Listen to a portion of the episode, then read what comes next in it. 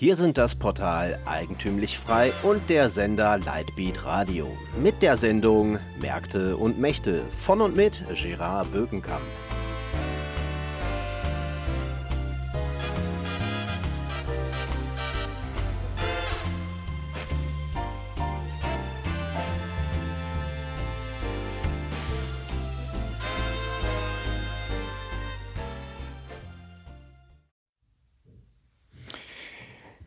Gestern am Sonntag war Wahlsonntag in Sachsen und Brandenburg. Das Ergebnis fiel ja in etwa aus wie erwartet.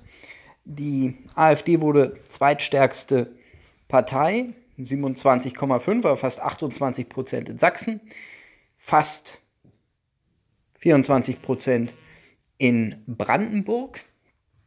Die CDU und die SPD haben es nochmal gerade so geschafft, stärkste Partei zu bleiben.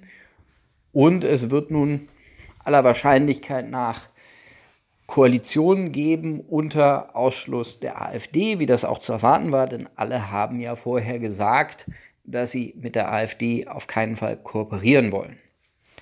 Diese Wahlergebnisse, dieser Wahlsonntag zeigt ein Dilemma, ein wesentliches strategisches Dilemma. Und zwar sowohl ein strategisches Dilemma der AfD als auch ein strategisches Dilemma der etablierten Parteien, wobei es so ist, dass sich diese zwei Dilemmata spiegelbildlich zueinander verhalten. Also das Dilemmata der AfD ist das spiegelbildliche Dilemma zur Spiegelbild der etablierten Parteien. Wie lässt sich das Dilemma der AfD beschreiben. Das lässt sich dadurch besonders gut zeigen, dass die AfD ja ein hervorragendes Ergebnis bekommen hat. Sie hätte aber natürlich noch besser abschneiden können. Aber die Frage wäre, selbst wenn die AfD noch besser abgeschnitten hätte, hätte das eigentlich einen Unterschied gemacht. Denn selbst wenn die AfD, sagen wir mal, in beiden Bundesländern 30 Prozent erreicht hätte, wäre die Situation genau so.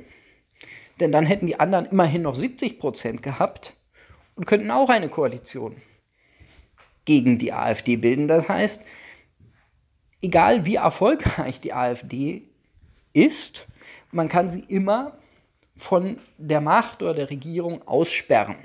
Egal was sie tut. Ob sie 25 Prozent hat, 30 Prozent oder 40 Prozent, es wird sich immer eine Mehrheit jenseits der AfD finden. Und die AfD steht also vor dem Dilemma, dass sie sich praktisch totsiegen kann. So, das ist das Dilemma der AfD. AfD ist also auf dem ersten Blick in einer, was die Machtperspektive angeht, unkomfortablen Situation. Nun haben auch die anderen Parteien ein Dilemma, das sich sozusagen spiegelbildlich verhält und das man mit dem Dilemma von jemand beschreiben kann, der in einer Festung sitzt. Also jemand, der in einer Festung sitzt, mit hohen Mauern, die Zugbrücke hochzieht und äh, in der Festung viele Vorräte angesammelt hat, um eine lange Belagerung auszuhalten, der kann mit Recht sagen, dass er den Belagerer ausgesperrt hat. Aber mit derselben Berechtigung kann man auch sagen, dass derjenige, der den Belagerer ausgesperrt hat, sich selber damit auch eingesperrt hat. Man ist sozusagen ein Gefangener in seiner eigenen Festung. Das ist im Grunde das Problem der etablierten Parteien. Denn die etablierten Parteien sind immer in der Lage, Koalitionen zu bilden, die stärker sind als die AfD. Und sie können sie mal ausgrenzen. Aber sie haben damit das Problem, dass sie in kunterbunten Koalitionen gefangen sind, die praktisch keine einzige Gemeinsamkeit mehr haben, als dass alle Beteiligten die AfD doof finden. Also eine Koalition, die äh, von der CDU und die SPD und die Grünen einschließt, also eine Kenia-Koalition, hat ja nichts anderes gemeinsam, als dass alle sich einig sind, dass sie die AfD nicht dabei haben wollen. Aber das ist auch das Einzige. Und nun sollen also Leute Politik machen und tagtäglich, wöchentlich, monatlich und über Jahre Politik machen, die nichts anderes gemeinsam haben, außer eben diese gemeinsame Ablehnung. Und das ist auf Dauer ein echtes Dilemma, das genauso groß ist wie das Dilemma der AfD. Da muss ich das ja konkret vorstellen, welche Bandbreite das hat. Eine solche Koalition reicht ja von der Werteunion in der CDU bis zu den Fundis bei den Grünen. Das ist also sehr kuschelig. Das ist ein schönes Miteinander von Leuten, die sich gegenseitig nicht leiden können.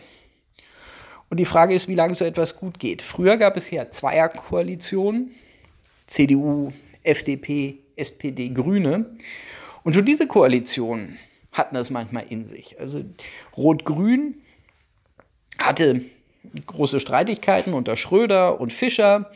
Und äh, die Grünen haben damals heftig verloren, weil sie sich gegenüber Schröder nicht durchsetzen konnten.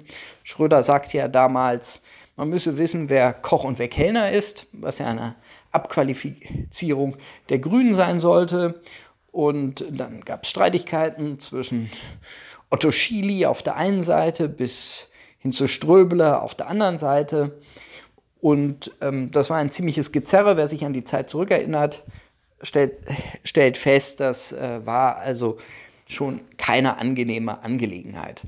Dasselbe war bei Schwarz-Gelb der Fall. Wir hatten ja eine Koalition, Merkel-Westerwelle, auch ein ziemliches Gezerre und das Ganze ging für die FDP ja auch bekanntlicherweise übel aus, sind dann rausgeflogen aus dem Bundestag. Auch da gab es schon eine unterschiedliche Gemengelage und eine Menge Konfliktstoff, obwohl es sich um zwei Parteien handelte. Wenn es drei Parteien sind, wird die Sache noch einmal haariger, weil natürlich jede dieser Parteien ein Interesse hat, sich zu profilieren, irgendwie ihren Wählern und der Öffentlichkeit darstellen muss, dass sie ein eigenes Profil hat und irgendwie auch Themen durchsetzen können. Und Dreierkonstellationen sind an sich ausgesprochen fragile, schwierige Gebilde. Aber davon gibt es nochmal eine Steigerung und die Steigerung davon ist eine Dreierkonstellation von Parteien, die unterschiedlichem Lager angehören. Also wenn wir Rot-Rot-Grün haben, kann man wenigstens davon ausgehen, dass die Beteiligten eine gemeinsame ideologische Grundlage haben. Also ein Grüner und ein Linker und ein Sozialdemokrat sind sich grundsätzlich ja in ihrer Sicht auf die Welt einig. Als CDU und FDP regiert haben, verstand man sich doch irgendwie als Bürgerliche. Das heißt, man war sich immerhin darin einig, dass man sich guten Morgen wünscht und dass es gut ist, wenn man Messer und Gabel essen kann und äh, dass man vielleicht nicht sofort die Wirtschaft verstaatlicht und solche ganz rudimentären, banalen Dinge. Da gab es dann wenigstens einen gewissen Konsens.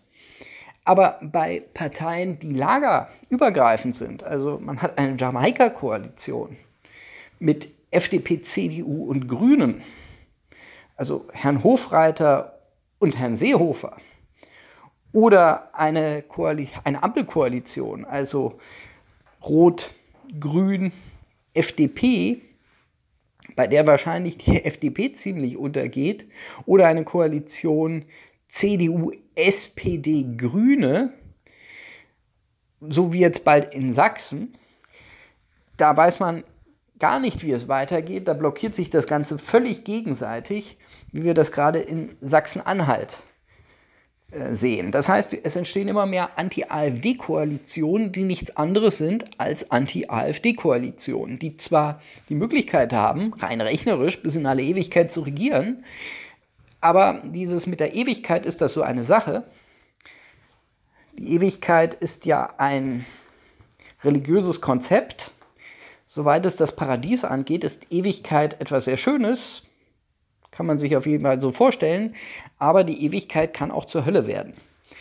Und solche Koalitionen kommen dann irgendwann mal an den Punkt, wo diejenigen, die ihnen angehören, erschöpft sind. Und aus meiner Sicht treten wir jetzt also in eine neue politische Phase ein. Also nachdem man jetzt gesagt hat, man muss die AfD ausgrenzen, weil sie der Gott sei bei uns ist und eine Kooperation völlig undenkbar, tritt man jetzt in die Phase ein, in der man diese kunterbunten, vielfältig zusammengesetzten Koalitionen hat und diese Jahre dann durchstehen muss, auch für die, die hier angehören, erleiden muss. Das wird wahrscheinlich erst richtig losgehen, wenn wir Schwarz-Grün im Bund bekommen. Und dieses Erleiden wird noch größer werden durch den Umstand, dass wir bald eine Rezession bekommen. So sieht es auf jeden Fall aus. Und das macht die Sache noch komplizierter, denn sich darauf zu einigen, einen Kuchen zu verteilen, der wächst, auch das ist schon schwierig, ob man das wachsende Stück Kuchen, Steuerkuchen jetzt für Windräder ausgibt oder für neue Verkehrsprojekte in Bayern. Das ist schon eine schwierige Frage, die zu viel Streit führen kann, aber immerhin theoretisch geht beides, weil man noch von den zusätzlichen Einnahmen der Steuerzahler profitieren kann. Wenn aber der Kuchen schrumpft, dann wird es extrem ungemütlich. Und wie lange dann eine solche Abwehrfront aufrechtzuerhalten ist, ist eine sehr interessante Frage. Nach menschlichem Ermessen wird das nicht so lange halten. So sehr die Journalisten das auch hochschreiben und Schwarz-Grün jetzt wollen und in den Himmel loben, ich sage voraus, wenn es das tatsächlich geben wird, wenn wir tatsächlich eine Regierung von Kramp-Karrenbauer und Habeck bekommen werden, wird das für alle Beteiligten ziemlich schnell eine sehr frustrierende Angelegenheit werden, so wie jetzt auch Grün-Schwarz in Baden-Württemberg. Auch da hört man, sind die Protagonisten und diejenigen, die ihm angehören, inzwischen ziemlich ausgelaugt und haben voneinander ziemlich die Nase voll. Und nun ist es sozusagen eine Frage der Zeit, ob dieses die Nase voll haben und sich gegenseitig an die Gurgel gehen wollen, innerhalb einer Koalition stärkere Aversionen auslöst als die Ablehnung gegenüber der AfD. Wenn man, kann, wenn man das Ganze darstellen möchte grafisch, Volkswirtschaftler stellen ja gerne Entwicklungen grafisch dar. Sie kennen das, Angebot- und Nachfragekurven. Sie haben eine Aversionskurve gegen die AfD. Die geht steil nach oben und Sie haben eine Aversionskurve, die gegen den eigenen Koalitionspartner, die geht von der anderen Seite steil nach oben. Und wenn sich diese zwei Linien kreuzen, dann ist grundsätzlich das Ende dieser AfD-Abwehrfront gekommen. Das heißt, man hat da ein mathematisches Modell, in dem man das praktisch darstellen kann. Der es dann am Ende geht, darum geht, dass diese Dilemmata der etablierten Parteien und der AfD zur gleichen Zeit aufgelöst werden. Dieser Punkt liegt in der Zukunft. Wann es soweit kommt, das weiß ich nicht, das kann ich Ihnen nicht sagen. Es besteht aber eine große Wahrscheinlichkeit, dass es soweit kommt. Am Mikrofon verabschiedet sich von Ihnen Gerard Bögenkamp mit dieser Analyse zur, zu den Landtagswahlen am vergangenen Sonntag.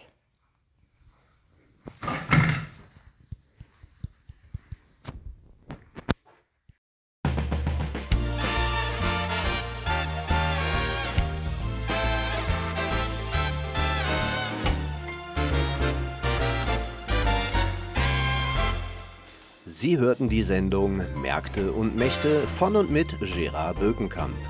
Für Sie bereitgestellt vom Sender Lightbeat Radio und dem Portal Eigentümlich Frei.